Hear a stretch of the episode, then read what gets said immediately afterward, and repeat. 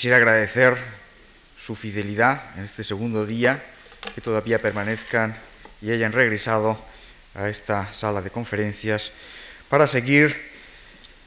la segunda que eh, dedico a la figura del pintor el Greco. El ah, día pasado intenté exponer una visión fundamentalmente eh, global del Greco, eh, manteniendo hasta cierto punto de forma dialéctica lo que sería la suma, el abanico absolutamente plural de interpretaciones dispares, opuestas, radicales en la mayoría de los casos, que desde la e-, propia época del Greco se habían venido sucediendo sobre todos los aspectos de su vida y de su obra, y al mismo tiempo avanzar de una manera lógicamente global, sintética, lo que sería la idea que se ha construido en las últimas décadas y que yo intento eh, defender. Digamos, eh, un personaje cuyo carácter, cuyo talante lo lleva hacia una senda que al mismo tiempo eh, no solamente diríamos es natural, sino voluntariamente, conscientemente construida. De todas maneras, sería, como me señalaba una de las oyentes, ingenuo por mi parte, el pensar que esa visión eh, sintética que intentaba esbozar eh, corresponda lógicamente con toda la verdad. Esto es desde un punto de vista diacrónico, eh, la visión que tenemos del greco y que yo intentaba resumir, sería hasta cierto punto la suma y cifra de lo que se puede pensar actualmente sobre Domenico Tetocopuli pero evidentemente siguiendo el hilván de la biografía y por lo tanto también de la obra interrelacionada con esa biografía del pintor, no podemos pensar que cuando viera la vida, que cuando comenzara a forjar sus proyectos de artista, cuando fuera sucesivamente extravagando desde Creta a Venecia, de Venecia a Roma, de Roma a Madrid, de Madrid a Toledo, eh, no hubiera modificado sus planteamientos en función, diríamos, de sus propios proyectos y en función de las circunstancias a las que, diríamos, se enfrenta de una forma eh, voluntarista, arrogante y no mecido como si fuera eh, un bajel por las aguas y los vientos de la circunstancia, del contexto de su entorno. Creta e Italia, vida y pinceles, he intentado eh, titular esta eh, segunda conferencia, haciendo referencia, como es lógico, al famoso eh, soneto que Luis de Góngora escribió a la muerte del El Candiota en 1614, uno de cuyos pasajes señala, Creta le dio la vida y los pinceles, Toledo mejor patria. Naturalmente, la puntuación de esa estrofa eh, ha dado eh, lugar prácticamente a ríos de tinta, porque evidentemente de donde se coloque una coma, pues eh, redundaría en que Creta fuera el lugar donde no solamente hubiera visto la luz, sino que también hubiera aprendido su profesión de pintor o que hubiera sido, colocando una coma entre la vida y el i de los pinceles, hubieran sido los pinceles y en Toledo, por lo tanto, el que no solamente hubiera concedido mejor patria al pintor, sino también los instrumentos de su pintura. Por lo tanto, diríamos, entraría en ese debate, y es lógicamente la época de las primeras décadas de este siglo, cuando los enfrentamientos de carácter nacionalista entre los eh, historiadores helenos que buscan una figura dentro del conjunto de la historia de la pintura griega de nivel internacional y los españoles que siguen manteniendo una visión, diríamos, eh, del greco como propiedad patria. Podemos empezar a poner las dos primeras diapositivas. Es evidente que el greco, a pesar de ese laconismo que, al cual hacía referencia el otro día, esa especie de eh, regusto por el ocultamiento de los propios rasgos de su personalidad, de las circunstancias de su origen, confesó, por lo menos una, una vez, eh, su edad y confesó que era originario de eh, Candía. Candía no solamente diríamos como término para el ducado para la isla de Creta, el ducado de Candía, según la terminología veneciana, que domina desde el siglo XIII eh, esta isla del Mediterráneo eh, oriental, sino también precisamente en la isla, en la propia capital, en la ciudad de Cándaca, según el lenguaje griego moderno, y de Candía en nuestro castellano. No obstante, se pensó que no había nacido durante algunos años. Eh, este mismo año se celebra eh, el aniversario de la famosa, el famoso crucero de la Facultad de Filosofía y Letras y de la Escuela de Arquitectura a eh, Oriente por el Mediterráneo y en esa ocasión se elevó en el pueblo de Fódele o de Fodele una lápida, una inscripción, una estatua dedicada a el Greco como nacido en, esta pequeño, en este pequeño pueblo de la isla de Creta, que les muestro en la pantalla a la izquierda, en un mapa realizado por quizá el mejor cartógrafo del siglo XVI procedente de la isla de Creta, Zorzi Sideris, conocido como Calapoda, al cual haré referencia más adelante, y que nos eh, eh, situaría, digamos, esta isla gigantesco portaaviones, en el sentido, diríamos, o portanaves de eh, la eh, flota eh, marítima, comercial y militar de la República Veneciana en la parte sur de Creta, con la ciudad de Candía en esa pequeña bahía. Evidentemente, traer incluso desde un pequeño pueblo, Fódele, a Candía supone sacar de un primer ambiente para el nacimiento del Greco, fundamentalmente rural, a un ambiente ciudadano. Solo hay que pensar que eh, Creta en el siglo XVI tenía unos 200.000 habitantes, de los cuales la ciudad de Candía contaba con 15.000, que por lo tanto, según los parámetros de lo que sería el, eh, la urbanidad del mundo eh, occidental, europeo del siglo XVI, era verdaderamente una ciudad y la única ciudad que existiría, de hecho, en la isla cretense según tales parámetros. Al mismo tiempo, diríamos, de un núcleo social que sería fundamentalmente rural, popular, habría que situar al greco y las últimas eh, aportaciones, sobre todo del historiador griego eh, Nikos Panayotakis, lo han situado como uno de los miembros de una minoría que correspondería con el 5% de la población de la ciudad de Candía, de 180 familias ciudadanas griegas, helenas, denominados en italiano i cittadini, en griego hoy astoi, hasta cierto punto los eh, mejores, eh, espetabili, que por lo tanto tienen derecho a un cierto título, y todos los documentos, los cinco que conocemos sobre el greco, que tienen una procedencia o una relación con la isla, nos lo presentan como ser, como meser, por lo tanto como señor. No un hombre que pertenecería a una familia procedente del artesanado, sino a una familia de ciudadanos eh, respetables, establecidos por lo menos en la ciudad desde comienzos del siglo XVI eh, y que eh, forman parte de una minoría importante como ciudadanos de Candía. Una segunda, diríamos, elemento que podía traer consecuencias evidentes en la discusión de la personalidad del greco es su religión. A cierto punto todavía no están de acuerdo los historiadores en si el greco era de religión ortodoxa o de religión católica. Como católico, su hijo, Jorge Manuel, redactó un testamento que no redacta el padre, a pesar de que eh, muere con una edad suficientemente avanzada probablemente después de algunos años de enfermedad y falta, diríamos, de trabajo personal, lo cual habría llegado, según las coordenadas de la época, a que hubiera preparado las mandas finales, eh, los, eh, organizar su vida de ultratumba, o por lo menos las misas a las cuales debían eh, acompañar su situación en el purgatorio,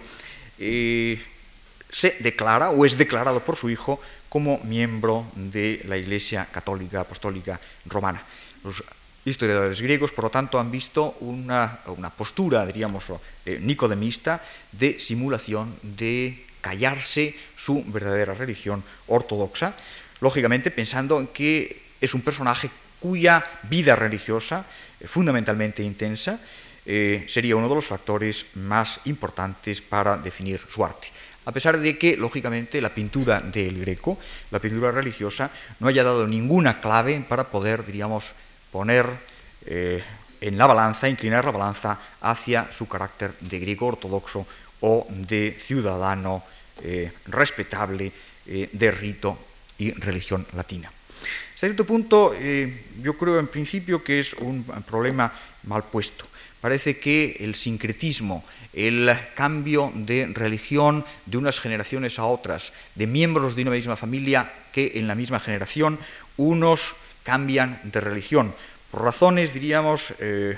no de radicalización religiosa precisamente, sino todo lo contrario, por necesidades de colocarse más identificados con el poder eh, metropolitano veneciano y del poder, por lo tanto, de los eh, ciudadanos y nobles vénetos que controlan la colonia, y hay que decirlo, Creta es una colonia de la República Veneciana. Razones para aducir la religión ortodoxa de la familia y del propio eh, greco. En principio,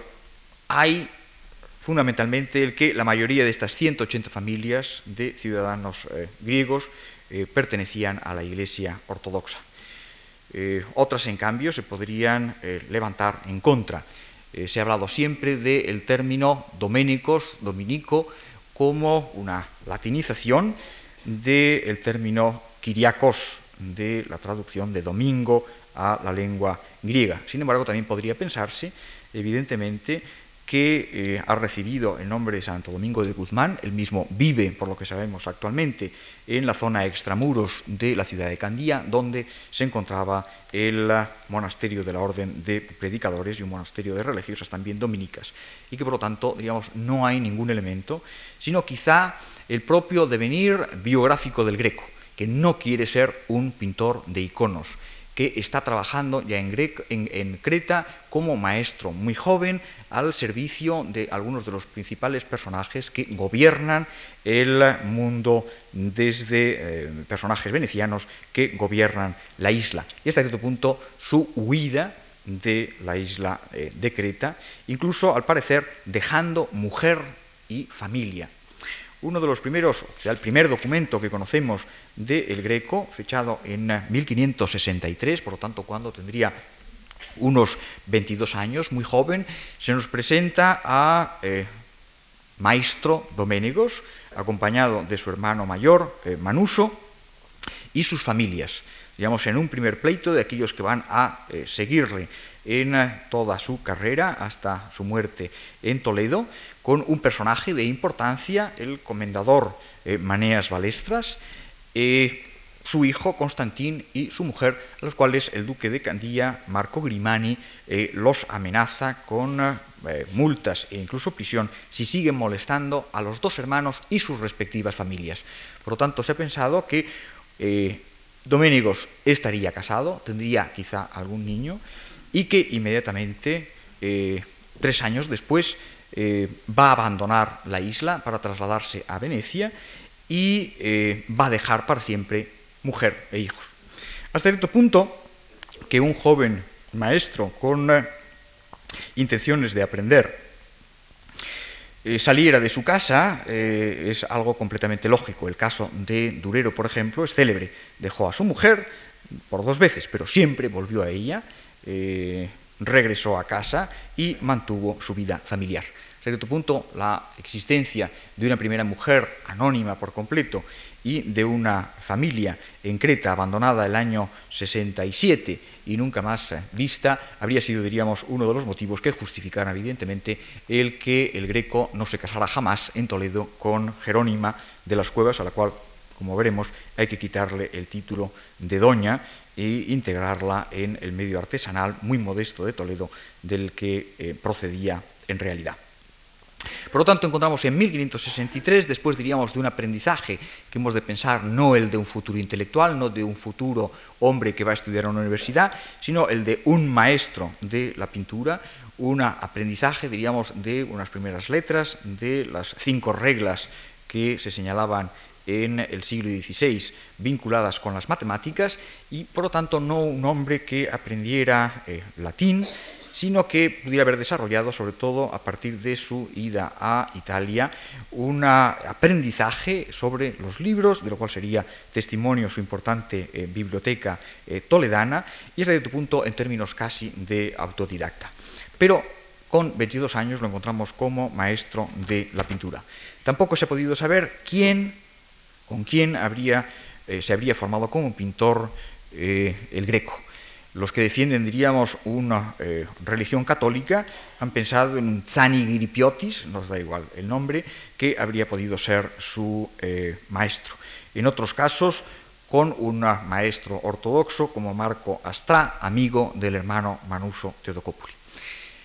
Los nombres que se han barajado, muchos de ellos contemporáneos o coetáneos más en sentido estricto, como Georgios Klontsas, algunos de cuyos cuadros veremos hoy, o como Mikhail Damaskinos, parecen perfectamente desechables porque aparecen como hombres nacidos en los mismos años y por lo tanto imposibles de haber eh, mantenido un magisterio artístico sobre el joven eh, Domenicos Teotocópolis. ¿En qué familia se forma, surge la figura de este pintor? Las únicas informaciones importantes que tenemos son relativas al hermano. Y hasta cierto punto el hermano es un personaje que está al servicio con diferentes eh, pequeños cargos en la administración veneciana, encargado de recaudar el tributo de la sal, puntador también vinculado al gremio de los eh, marinos y comerciantes de Candía, hasta cierto punto con una biografía mucho más borrascosa que su hermano. Es un hombre que se mete, sobre todo en la guerra de Candia, en el 71-72, se mete a corsario, en el sentido de tener una patente de corso para atacar a la flota turca pero hombre con mala suerte, evidentemente, eh, hundió una eh, galera de Ragusa que tenía, llevaba un cargamento de galleta para la flota militar, la flota naval veneciana. Fue de inmediato eh, encarcelado, penado, multado con unas cantidades enormes que lo llevaron a maltraer desde el punto de vista económico durante toda su vida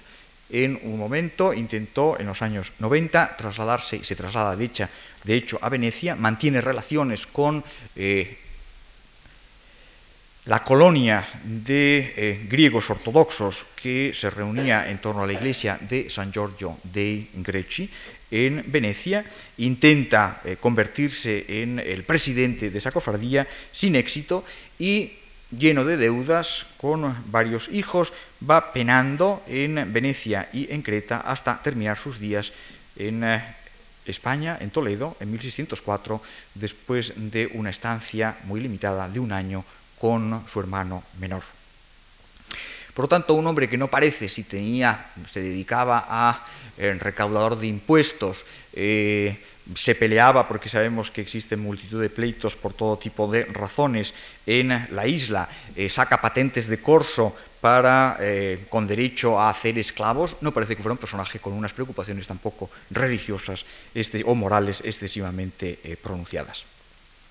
La imagen de la derecha que les muestro es de finales del siglo XV, pero es quizá la más conveniente, la más representativa de las imágenes de la pequeña ciudad de Candia, con la única eh, modificación que se iba a introducir a lo largo del siglo XVI, que es la construcción, la defensa del puerto de Candia y del arsenal con una serie de murallas.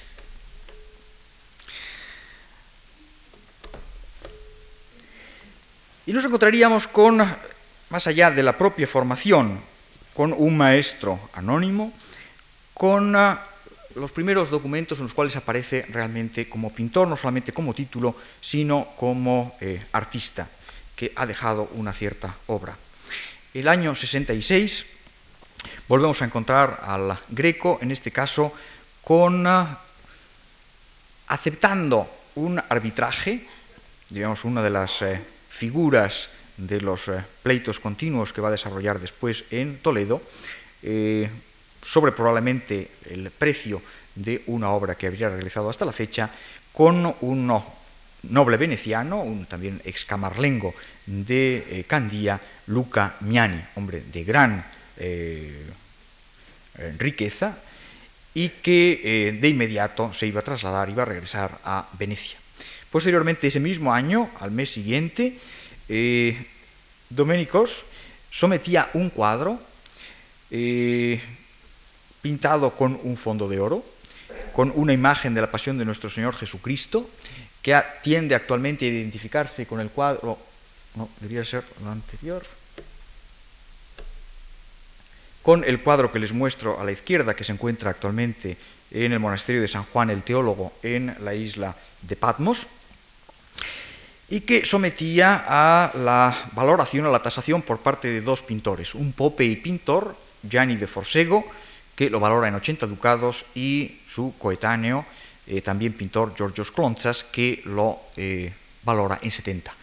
El Greco, en estas fechas, diciembre del año 66, acepta el precio más bajo, como seríamos norma constante, para evitar mayores problemas y discusiones acerca, debe vender el cuadro como si estuviera, diríamos, preparándose para salir de Creta e intentar recoger el máximo de dinero posible. El año 68 lo encontramos ya en Venecia. Lo encontramos como un hombre que ha enviado a este Zorzi Sideris Calapodás, el cartógrafo, cual hemos visto uno de los eh, portolanos en la primera diapositiva, eh, le ha enviado una serie de dibujos a través de un intermediario. Ese intermediario no ha entregado, no ha conseñado los dibujos al cartógrafo y por tanto se establece un pleito del cual diríamos él es el supuesto origen de los dibujos. Por lo tanto, este documento nos sucedió en el año 68 en Venecia, con cierta actividad, metido en medios, en un medio que sería el de los cartógrafos, el de los portulanistas, el de los creadores de imágenes de vistas de ciudades, o lo que pensar después en lo que encontraremos al final de sus años, su dominio de un género evidentemente muy difícil y complicado, y que tendría cierta justificación dado que su hermano Manuso se habría movido precisamente en una de sus actividades íntimamente relacionada con el gremio de navegantes y eh, mercaderes de la ciudad de Creta. Naturalmente, aunque se rechace el cuadro que muestro a la izquierda, y que yo creo que eh, comparándolo con el cuadro firmado Geir Dominico de la mano de Domenico, que mostraba ya el día pasado con la imagen de expurgada de San Lucas, eh, habría que, evidentemente, rechazar la paternidad del Greco en estos eh, mismos años como pintor, como esbúrafros, en la ciudad de Candía. No hay, diríamos, una voluntad clara de crear un relieve, de crear una figura fundamentalmente dinámica, de romper con diferentes tradiciones que estaban vigentes en la pintura, fundamentalmente de iconos, de la escuela tardobizantina que se desarrolla en el siglo XVI en Creta y que iba a exportar continuamente para la colonia de los eh, griegos ortodoxos de Venecia una cantidad importante de pinturas. Yo pulso el botón ahora. Estas son dos imágenes que corresponderían, la de la izquierda a un cuadro anónimo con el mismo eh, tema y la de la derecha a un cuadro de, a un icono de Mijail Damaskinos, por tanto, de uno de los dos contemporáneos del pintor cretense que viaja, como tantos pintores, a Venecia, que no quiere quedarse en Venecia, que quiere regresar, que regresa y que va a desarrollar su carrera. Entonces, el caso del El Greco no sería excepcional, otros personajes coetáneos están yendo a Venecia, pero siempre regresan y están manteniendo, diríamos, una actitud fundamentalmente, eh, no voy a decir contraria, pero sí de resistencias frente a las innovaciones que proceden del mundo occidental y unas innovaciones que lógicamente entran más que por la visión directa en Creta de cuadros extranjeros, de cuadros, procedentes de Italia o de Venecia, a través del medio de difusión por antonomasia desde finales del siglo XV, que sería lógicamente la estampa. Si eh, consideramos en paralelo las dos imágenes del San Lucas, veremos que en los intentos de dinamización de crear un personaje vital con un carácter más allá de eh, eh, la, definición lineal de su anatomía y vestimenta, con un relieve, con un carácter tridimensional, eh, es claro que el greco estaba ya desde este momento intentando modificar lo que serían las líneas directrices de la vieja escuela tardobizantina de pintura de iconos vigente en la isla. Si pensamos en la, imagen de la Virgen eh, o de Gitria de la derecha, eh, como cuadro independiente, no como cuadro dentro del cuadro, como aparecía en el, en el, cuadro de San Lucas, y encontraríamos mínimas diferencias, quizá prácticamente imperceptibles, pero que pondrían, diríamos, en entredicho por parte del Greco algunos de los elementos básicos del concepto de icono y de pintura que se tenían en el mundo ortodoxo griego. Eh, solo hay que pensar, por ejemplo, que la imagen del cuadro dentro del cuadro de este San Lucas anónimo que muestra a la izquierda mantiene, diríamos, el carácter perfectamente ortogonal que el, del cuadro en el, del cuadro en el caballete. Eh, no hay, por lo tanto, sino un intento de reproducir como si fuera el mismo icono que se pintaría como objeto eh, separado, como objeto independiente dentro de la imagen del santo pintor, mientras que el greco estaba intentando acomodar la dirección del atril sesgada con respecto al plano del cuadro y por lo tanto deformar en términos eh, no ortogonales el formato de su eh, icono por lo tanto, de crear una pintura que, a partir evidentemente de unos estilemas, de unas tradiciones fundamentalmente cretenses, estuviera incorporando elementos que procedían de un lenguaje completamente ajeno al de la tradición. La figura que yo señalaba el día pasado como extraída, y no es la única, como extraída de, eh,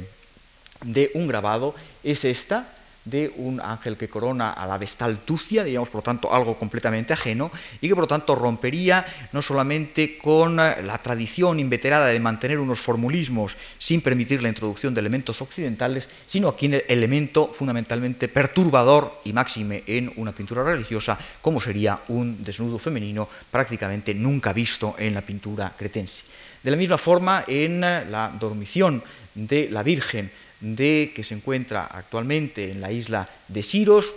cuyo origen quizá eh, eh, se encontrara también en esta isla eh, de religión, de las Cícladas, pero de rito latino, volvemos a encontrar los mismos elementos. La utilización, no solamente como en el, en el San Lucas, de una imagen tomada, incrustada a partir de una, de una estampa del ángel, sino que también procedente, procedía la figura de la composición de la figura del santo de otra estampa de, sobre un dibujo de Rafael grabada por Marcantonio Raimondi. En el caso de la dormición de Siros nos encontraríamos también eh, con diferentes figuras, por ejemplo, unos ángeles tomados de otros grabados, viejos grabados, fichados eh, afortunadamente en torno, conocemos su cronología, en torno a 1515, por tanto, grabados viejos, como si llegara a la isla de una forma eh, lenta y pausada las ya no novedades procedentes de los diferentes talleres de grabado italianos, romanos o venecianos. Otros detalles como candeleros eh, eh, como la figura de la propia Virgen, están extraídos, diríamos, con esta técnica de, incrustación que supone, diríamos, una voluntad de despegarse de la tradición que en la isla estaba eh, produciendo cuadros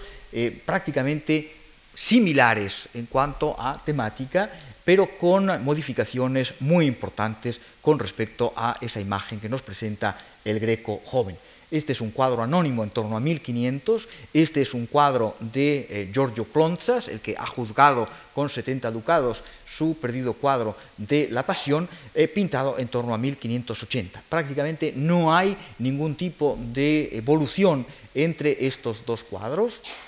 prácticamente que buscan una eh, geometría, una claridad en la disposición de las masas y después una confusión absoluta, una imagen fundamentalmente plana de todos y cada uno de los personajes, la falta de incorporación de novedades procedentes del vocabulario figurativo eh, italiano contemporáneo y que por lo tanto diríamos mantendrían esa eh, tradición inveterada de la pintura de la pintura tardo-bizantina. Esto plantea uno de los eh, problemas que la historiografía ha intentado soslayar, ha tendido a resolver. Ha tendido, por una parte, a presentar la eh, actividad de los pintores cretenses como fundamentalmente bilingüe, como capaces de pintar a la manera eh, griega y a la manera latina. Evidentemente, ese bilingüismo procede, eh, como es lógico, de los inventarios de las obras artísticas que se encontraban en unas u otras iglesias de la isla. Pero no se identifican, lógicamente, como obras que hubieran sido realizadas por los mismos artistas, que por tanto estos fueran capaces de mantener un bilingüismo que, si se estudia con detenimiento todo el panorama de la isla de Creta, se encontraría que es fundamentalmente inveterada en su tradición, que tiene una posibilidad de exportar obras a la metrópoli para una clientela fundamentalmente, diríamos, eh, helena, y que por lo tanto es excepcional el caso del Greco en una voluntad tan temprana y tan decidida y tan constante por ir modificando, no solamente introduciendo elementos procedentes del mundo eh, occidental, sino también diríamos modificando e introduciendo uno de los elementos más característicos de su pintura, que diríamos sería un color fundamentalmente modal, un color que da a la imagen eh, en su conjunto unas posibilidades expresivas y que por lo tanto presenta la pintura como un elemento en el que ya el color es un elemento fundamental para la expresión pictórica y no puramente, diríamos, ilustración descriptiva de diferentes masas. Incluso hay que pensar que esa sería una de las razones, no solamente diríamos su supuesto catolicismo, para que cuando el greco llega a Venecia no mantenga ningún contacto con la comunidad de, en torno a la iglesia de San Giorgio de Greci. Realmente esa comunidad mantuvo a lo largo de todo el siglo XVI y XVII, digamos, un gusto absolutamente tradicional, eh, contrario a cualquier innovación procedente de los propios artistas eh, venecianos que vivían en la ciudad. Incluso en 1598 hubo una especie de concurso entre un pintor Blastos y Jacopo Palma el joven, y se decantaron evidentemente por el pintor griego, que hiciera no una pintura al fresco, sino una pintura al mosaico, y que sus figuras fueran al uso antiguo y a la divota manera greca. Esto es, identificando eh, y encargando después a otro pintor la conclusión de los mosaicos de su iglesia, Tomaso Baltás, identificando fundamentalmente, diríamos, la bondad del uso tradicional, antiguo, no a la antigua, eh, tradicional de la manera griega, por razones fundamentalmente de tradición y de su carácter devoto. Por tanto, da la impresión que el greco sale porque no quiere ser lo que habría sido más fácil y lo que son la mayoría de sus coetáneos salgan o no salgan de Creta. No quiere ser exclusivamente un pintor de iconos. Solo hay que pensar que el concepto de icono en el mundo eh, ortodoxo griego no era el mismo que el Renacimiento italiano estaba introduciendo en el mundo occidental, eh, ni siquiera el que se había utilizado en el mundo medieval eh, occidental, latino, que existía una relación entre lo que debiera ser, entre la imagen de un icono y el prototipo que representaba, que existía un concepto como el de iconodulía, eh, que requería eh, que eh, se veneraran las imágenes,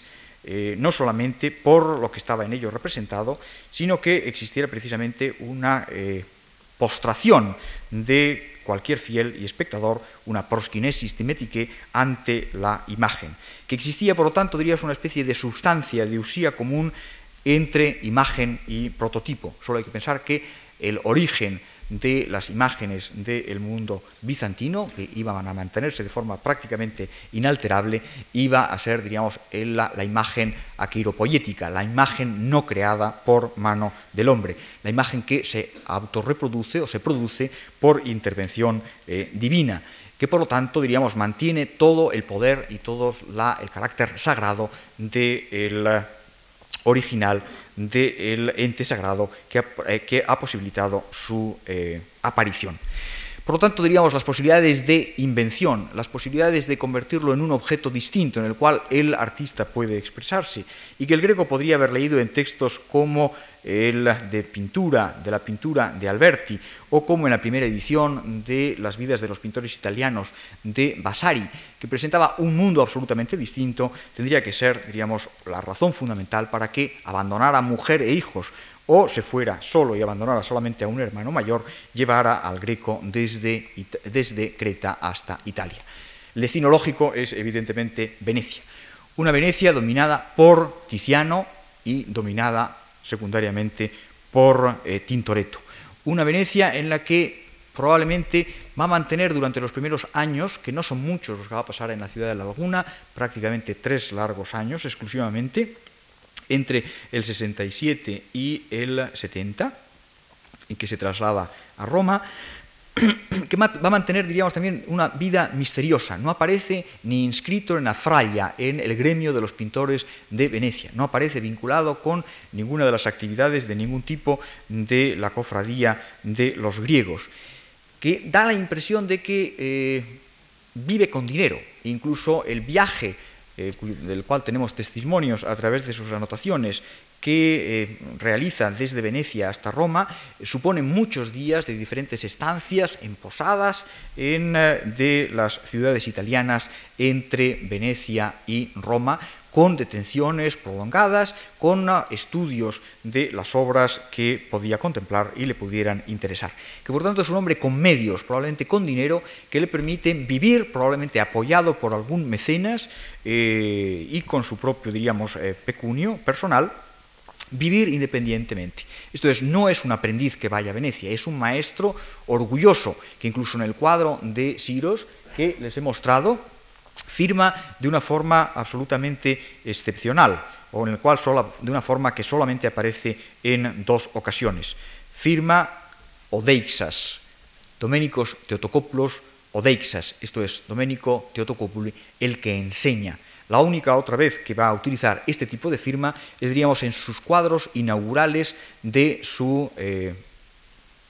vida toledana en los cuadros del monasterio de Santo Domingo el Antiguo, en el cual repite nuevamente, diríamos, esa especie de firma eh, jactanciosa en el cual va a intentar, aunque sea en un lenguaje incomprensible, pero por lo menos que lo eh, provocara una eh, satisfacción personal, está enseñando al resto de los pintores y de los espectadores de Siros o de Toledo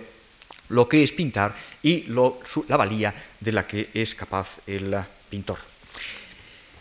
De todas maneras, hemos pensar que, a pesar de la buena voluntad del Greco, que las dificultades para pasar de un estilo occidental, de un estilo oriental a un estilo occidental, eran mayúsculas. E incluso diríamos otros pintores en el siglo XVII que intentaron, diríamos, seguir esa misma senda, eh, eh, su éxito es absolutamente decepcionante y limitado. El único caso, diríamos, de, un pintor que realmente se convierta un pintor cretense es el de Teotocópoli. Y que no debía ser, diríamos, un hecho ni fácil ni inmediato. Hasta cierto punto, mucha de la cronología a la cual se ha sometido a la obra del Greco, de una forma, diríamos, bastante optimista, debía ser puesta en entredicho por los pocos datos seguros eh, basados fundamentalmente en la utilización de fuentes grabadas que están fechados y que debieran, diríamos, reconvertir el catálogo de la propia obra del Greco, eh, prolongar, diríamos, el helenismo de las primeras obras cretenses prácticamente hasta su llegada al mundo romano. Les muestro una de las obras eh, que se encuentra la Epifanía del Museo Benaki de Atenas, tenida en principio por obra cretense, pero que desde mi punto de vista, por el abandono del fondo de oro, por incluso diríamos por el tratamiento de las fuentes gráficas occidentales que pasan de dos, tres a lo sumo, a de pronto siete fuentes, que no son viejas fuentes de viejos grabados, sino grabados, diríamos, de última, de última época, eh, supondría el que se ha trasladado ya al mundo veneciano y ha conseguido, diríamos, eh, rodearse eh, no tanto de las obras eh, sobre lienzo al óleo de los pintores venecianos, sino de un repertorio de obras grabadas que va poco a poco asimilando a su propio estilo, que mantiene, sin embargo, una técnica al temple fundamentalmente griega y no la técnica al óleo que no va a demostrar, diríamos, prácticamente hasta el abandono de su mundo veneciano. Pinta pequeños cuadros, como va a ser su constante a lo largo de todo el mundo italiano, como si fueran estudios personales, muchas veces reiterados en cuanto a su temática, que hay, una, hay dos o más versiones de los mismos temas. La imagen de la Epifanía Benaki se la, eh, muestro al lado de otro cuadro de eh, Georgios de eh, incluso de fecha más tardía, el pintor, eh, probablemente eh, amigo, rival en Creta, que va a Venecia y se quería también, eh, otro de los que eh, se quería también volver de Venecia, que no aceptaba la vida en la metrópoli, y para mostrar claramente la diferencia entre un cuadro y otro. El intento, diríamos, de crear un espacio donde las figuras se mueven elegantemente, se mueven con naturalidad, que permite levantar unas arquitecturas que mm, presentan un espacio eh, real, unos eh, animales o figuras que se mueven dinámicamente de forma natural y no que no son puras siluetas eh, delimitadas de forma lineal,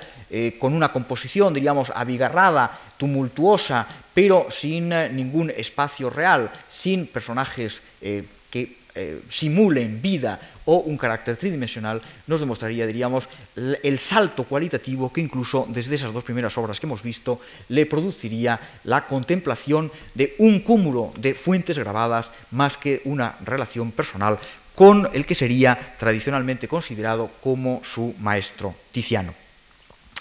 Volveré sobre este tema, pero antes quisiera, diríamos, ver la obra que nos ha dejado el Greco en su periodo, en su trienio veneciano. Hay muchas obras que se le han ido eh, atribuyendo, algunas de ellas veremos y los problemas que plantean. Evidentemente la única obra al lado de esa eh, imagen de la adoración de los reyes es el denominado tríptico de Módena, dado que se encuentra en la Galería Estense, probablemente eh, procedente de la colección de un hombre eh, de estudios, eh, asentado en eh, Padua, por lo tanto en la región del Véneto, llamado Pío Enea degli Ovizi. Esa imagen de tríptico que tradicionalmente también ha venido situándose en, como obra realizada en el mundo durante todavía su periodo cretense, debe ser por razones plurales y fundamentalmente, diríamos, por aquella que parece más evidente, la utilización de grabados dos grabados como fuentes, uno fechado el año 68, otro fechado el año 69, por lo tanto diríamos, aunque prolongara la ejecución durante dos años, por lo menos tendría que haber desarrollado eh, este tríptico con seis caras, eh, seis paneles al temple durante los dos últimos años y durante los dos últimos años de su estancia eh, veneciana. Evidentemente no es comparable con lo que se estaba pintando en Venecia en cualquiera de los talleres por parte de pintores hechos y derechos, ni aprendices que se hubieran formado desde el comienzo en el arte occidental. Digamos, el mito construido, lógicamente, a partir de una, carta de presentación, eh, como es la del miniaturista dálmata eh, Giorgio Giulio Clovio, al cardenal Farnese, diciendo, ha llegado a Roma un eh, joven candiota, discípulo de Tiziano, es evidente que si no se hacía una referencia a un maestro importante, eh, pocas posibilidades tenía Clovio de conseguir lo que estaba pidiendo al cardenal Alessandro Farnese, que le diera cobijo, que le diera habitación en el Palacio Farnese de Roma. Es evidente que sin una relación supuesta, inventada más que cierta, como intentaré demostrar, eh, no habría tenido ningún tipo de posibilidad de que el cardenal se interesara por un desconocido joven candiota, si no había sido, diríamos, tenía un vínculo con uno de los artistas favoritos del cardenal. ¿Qué nos encontramos en este cuadro? Fundamentalmente, diríamos, seguiría esa técnica que de pastiche de fuentes eh, absolutamente diversas. Es un cuadro que depende tanto en multitud de detalles como en muchas de las composiciones globales, como veremos, de eh, cada uno de los paneles, de fuentes únicas. Esto es, no solamente está procediendo a esa especie de técnica de incrustación, sino intentar asimilar globalmente todas las composiciones y por tanto una construcción de ficciones narrativas o de ficciones de imágenes tridimensionales dentro de un espacio ficticio que presentaban las composiciones grabadas del mundo, del mundo veneciano. Si vemos mínimamente, no de una forma exhaustiva, porque sería aburridísimo, eh, las fuentes de cada uno de los, algunas de las fuentes de cada uno de los cuadros, es evidente la procedencia y la amalgama de fuentes diversas que está echando, de las cuales está echando eh, mano el greco. Desde fuentes eh, germánicas, como estas de una Biblia de Aldegrever, eh, tomada evidentemente para la figura del Cristo, el de Dios Padre señalando por la desnudez evidente de Adán y Eva, el árbol del bien y del mal, árbol y figura de Dios Padre, tomados, están tomados de este grabado, pero va a estar evidentemente tomando otro doble grabado para componer las dos imágenes de Adán y de Eva, dos grabados de Giacomo Caraglio eh, que representan dioses de la antigüedad, que por lo tanto diríamos los convierte en nuestros primeros padres, digamos con un desdén absoluto por lo que sería la propiedad original entre la forma y el contenido de las obras de arte no le importa que no se debieran adecuar, sino que le interesa una imagen precisa y la incorpora, a pesar de que pudiera tener en el, grabado que hemos visto antes de Aldegrever una composición que podía ser perfectamente válida para la realización de su composición. Si nos fijamos en la eh, anunciación, en la segunda eh, tabla en orden eh, narrativo, una serie de figuras, fundamentalmente las de los ángeles de la parte alta de esta composición grabada de Tiziano, se repite de una forma mimética, mientras que podríamos, diríamos, eh, sacar tres o cuatro nuevas fuentes para, combinadas, encontrar todos y cada uno de los elementos que aparecen en el cuadro del Greco. La tercera imagen, la adoración de los pastores, vuelve a ser, diríamos, una nueva mezcla pero evidentemente parte de una composición general de Giovanni Brito, que es la que les muestro a la derecha, eh, al cual somete evidentemente a un tratamiento, diríamos, fundamentalmente colorista. Esto es esa obsesión por el color veneciano, de la cual va a hacer gala y que se asimilaba fundamentalmente en el siglo XVI, no solamente con una materia de gusto, sino como la expresión fundamental de una pintura que fuera naturalista, que se ocupara no solo diríamos de la forma permanente, sino de todos aquellos elementos que eran susceptibles de modificación por razones accidentales que dependían de la luz y de la dirección, tono de la luz eh, fundamentalmente cambiantes, se está eh, uniendo todavía, diríamos, con una tradición que sería la de los fondos dorados, eh, pintados con tonos anaranjados y amarillos, pero cuya traducción tendría que estar basada fundamentalmente a partir de, unos, de una sustitución de los fondos de oro del estudio, diríamos, de esos celajes fundamentalmente calientes, de tonos amarillos y anaranjados, que Tintoretto estaba demostrando en su pintura al óleo y que el greco está intentando traducir en un medio pictórico distinto como el de la pintura al temple. Todavía otra fuente grabada, el grupo de ángeles por encima de la, eh, del pesebre de Belén, y lo mismo encontraríamos en la imagen del bautismo de Cristo. Un bautismo que depende nuevamente en detalles prácticamente imperceptibles, como es el dibujo eh,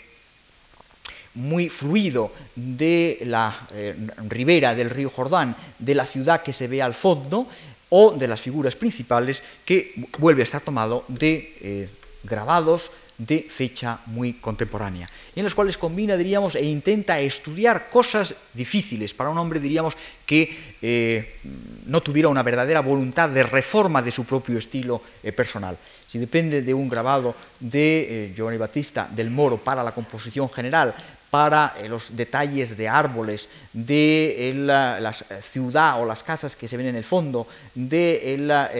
ribera del río, sin embargo, la figura principal, la de el San Juan, eh, adopta una posición, digamos, más compleja, vuestra de tres cuartos desde la espalda, con el brazo derecho en primer término, eh, que no aparecía en el grabado y que podría estar tomada de otro grabado, como es este, pero le interesa, diríamos, el retorcimiento de las figuras, las composiciones complejas, como eh, va a demostrar a lo largo del conjunto de su carrera. La tabla central dedicada a una dedicada a un juicio eh, final, es nuevamente, digamos, un pupurri de imágenes diversas a partir de un grabado anónimo de mediados del siglo XVI que les muestro a la derecha.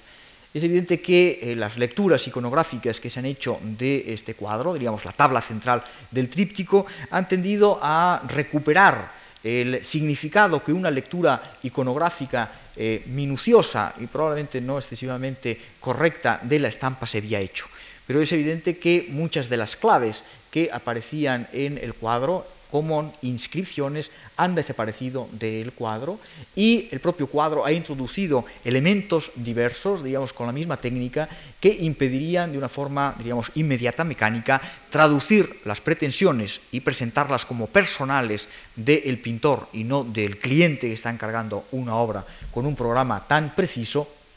al candiota como preocupado por las preocupaciones eh,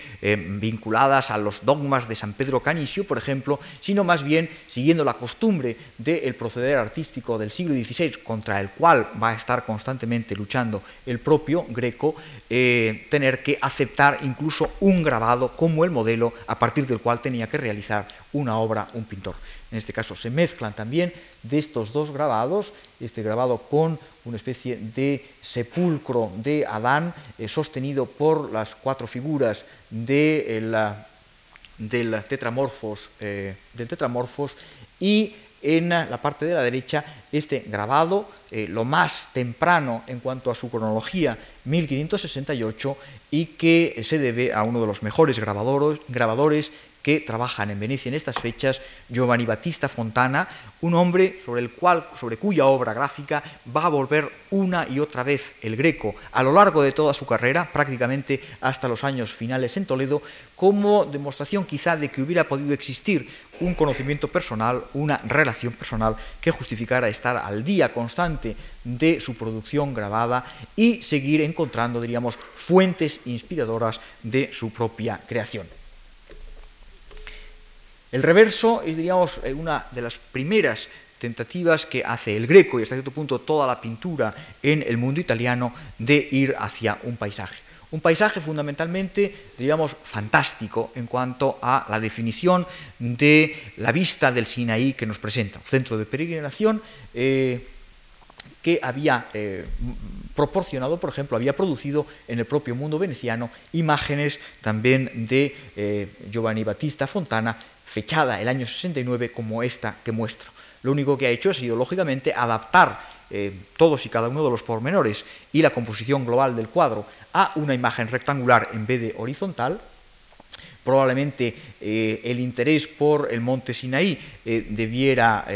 vincularse con los intereses de algunos de los personajes venecianos que encargan contemporáneamente esta, esta estampa, pero lo que es absolutamente nuevo, es diríamos la dimensión naturalista real que confiere a el dibujo abstracto, gráfico, eh, convencional de la imagen a través del tratamiento de la luz, de la, eh, del color y que va a volver a reaparecer en otro cuadro independiente, eh, pero que sabemos que pintó en, ya en Roma de la propia vista del monte Sinai. Por lo tanto, diríamos, un periodo veneciano de intentar manejar el vocabulario, no solamente eh, de incrustaciones de motivos procedentes del arte occidental, sino ser capaz, diríamos, de asumir en términos de proporciones, de relieve, de eh, relaciones eh, dimensionales entre la figura y el espacio que ocupan, de dominar recursos tan básicos como la perspectiva en el tratamiento del paisaje o en el tratamiento de un marco arquitectónico, que eran elementos básicos para un pintor occidental. De esta época eh, eh, veneciana se han eh, acumulado todavía hasta este año, diríamos hasta el año pasado, por mi información, unos y otros cuadros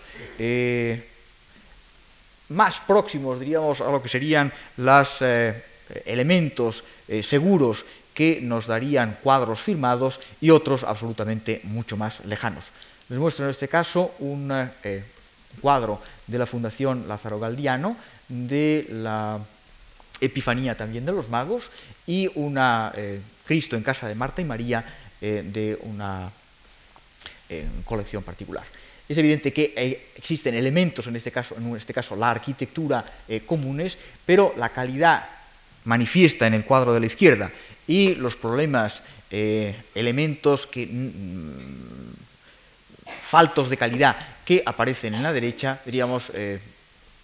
tendrían que poner en entredicho la aceptación dentro del catálogo de un cuadro como el de la visita de Cristo en casa de María.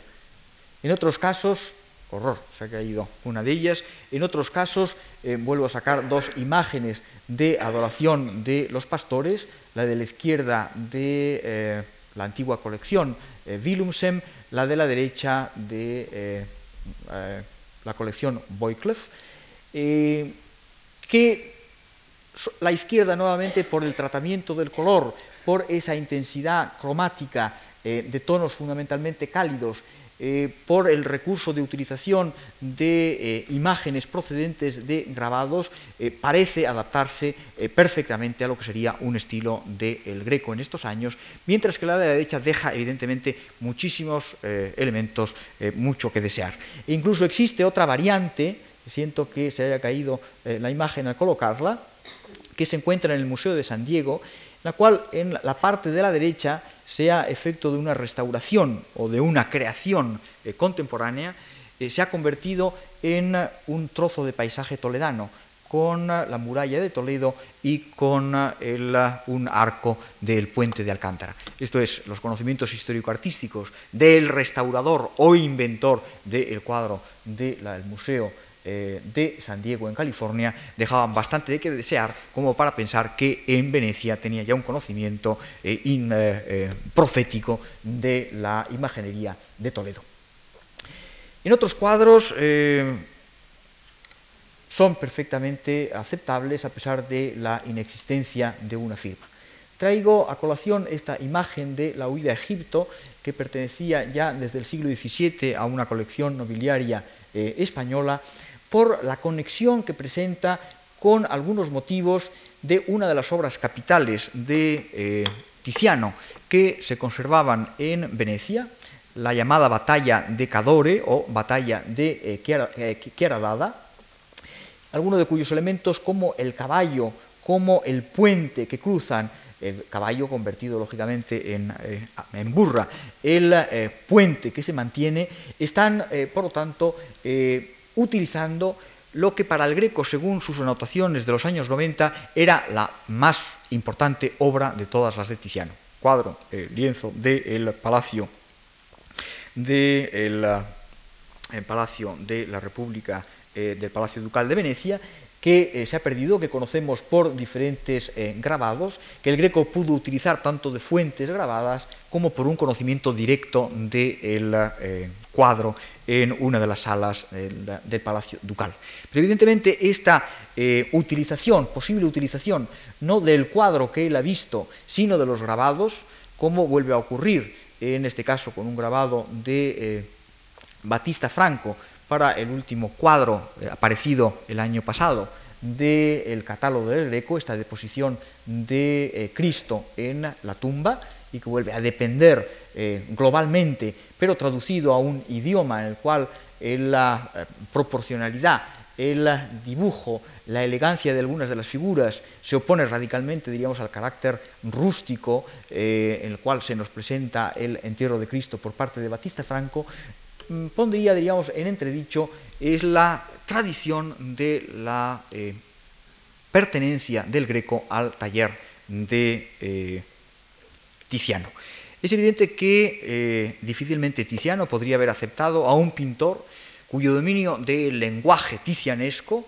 fuera tan endeble como lo que he intentado demostrar con las obras seguras, de incluso del periodo más tardío de El Greco en Venecia. Entonces no tendría cabida sino para moler colores, eh, pero no para poner una pincelada en un lienzo al óleo cuando sigue pintando en todo su periodo veneciano con una, pintura al temple sobre tabla. Pero incluso a través de las anotaciones de eh, los años 90, eh, sobre el texto basariano de 1568, eh, uno lee los elogios, lee las anotaciones y se encuentra con una sorpresa bastante grande, que es, diríamos, la información de cuadros que da el Greco de Tiziano, son todos cuadros públicos, situados en iglesias o en palacios públicos a los cuales parece que tuvo acceso, como el Palacio Ducal, pintados en los años 30, 40, alguno en los primeros años 50, pero no utiliza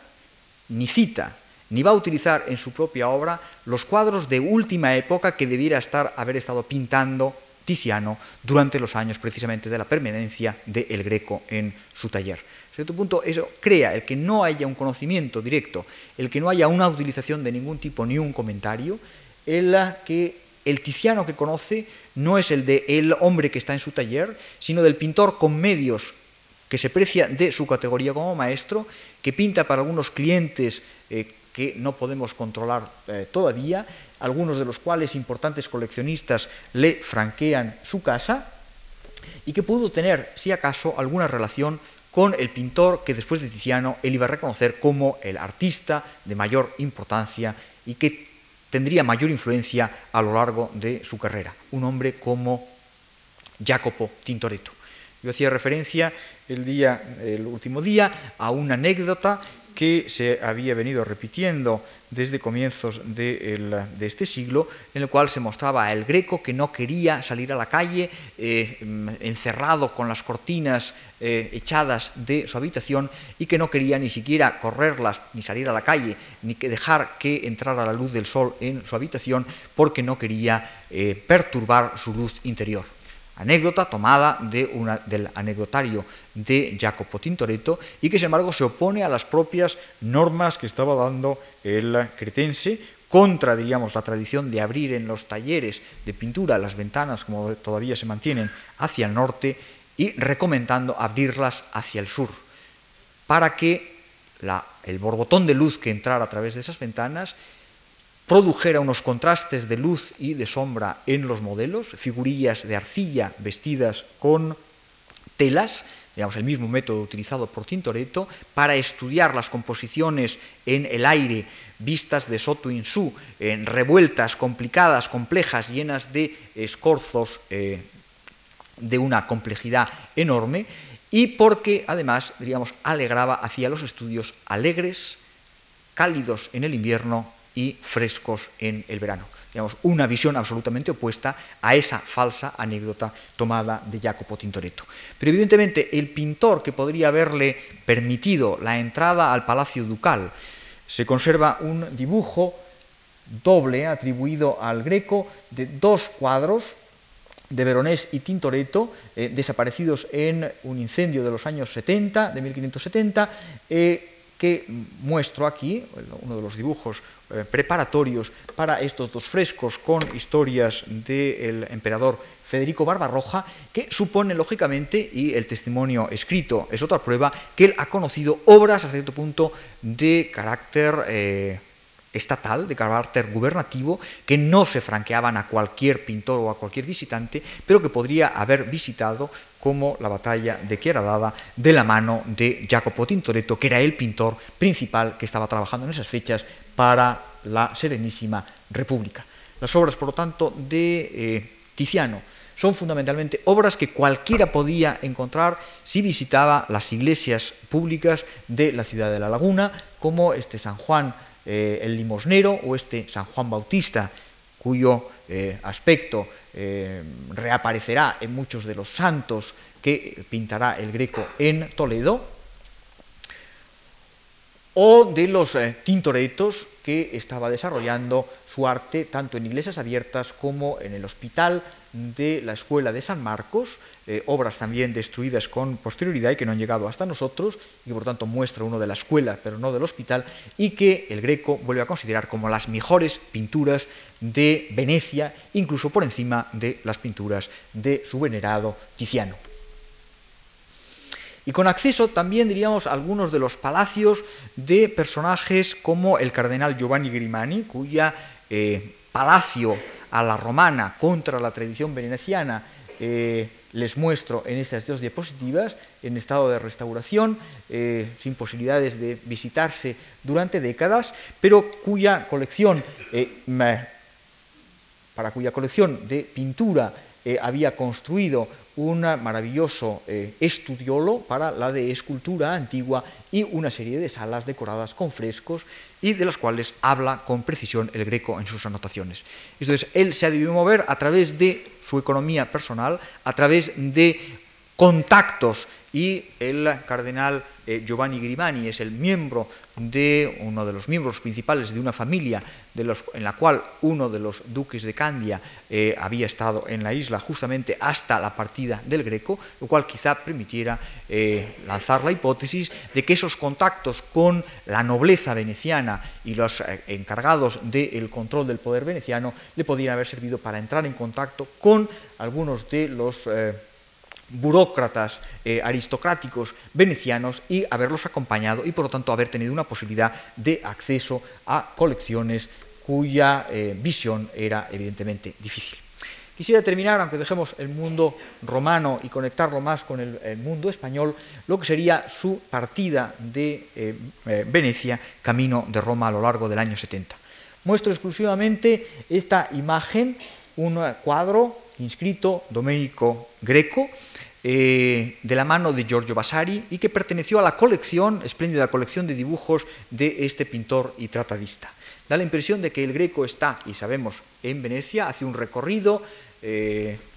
casi de turista americano, pero que sus anotaciones demuestran fehacientemente, parte de eh, Venecia, llega a Padua, de Padua a Vicenza, de Vicenza a Verona, después salta a Mantua, de Manta a Parma, de Parma a Florencia, en un itinerario prolongadísimo que dio llevarles muchos meses y evidentemente una buena cantidad de ducados para estudiar algunas de las obras principales. Lo que les muestro aquí en este dibujo probablemente entregado como regalo en un primer contacto amistoso, que después se tornaría en absolutamente inamistoso con Giorgio Vasari, es no un estudio que fuera una réplica de la imagen escultórica de una de las tumbas medicheas de Miguel Ángel, sino una modificación absoluta a partir del prototipo de Miguel Ángel frente a la figura reclinada e estática, una figura que es el mismo personaje con elementos propios de la misma composición, pero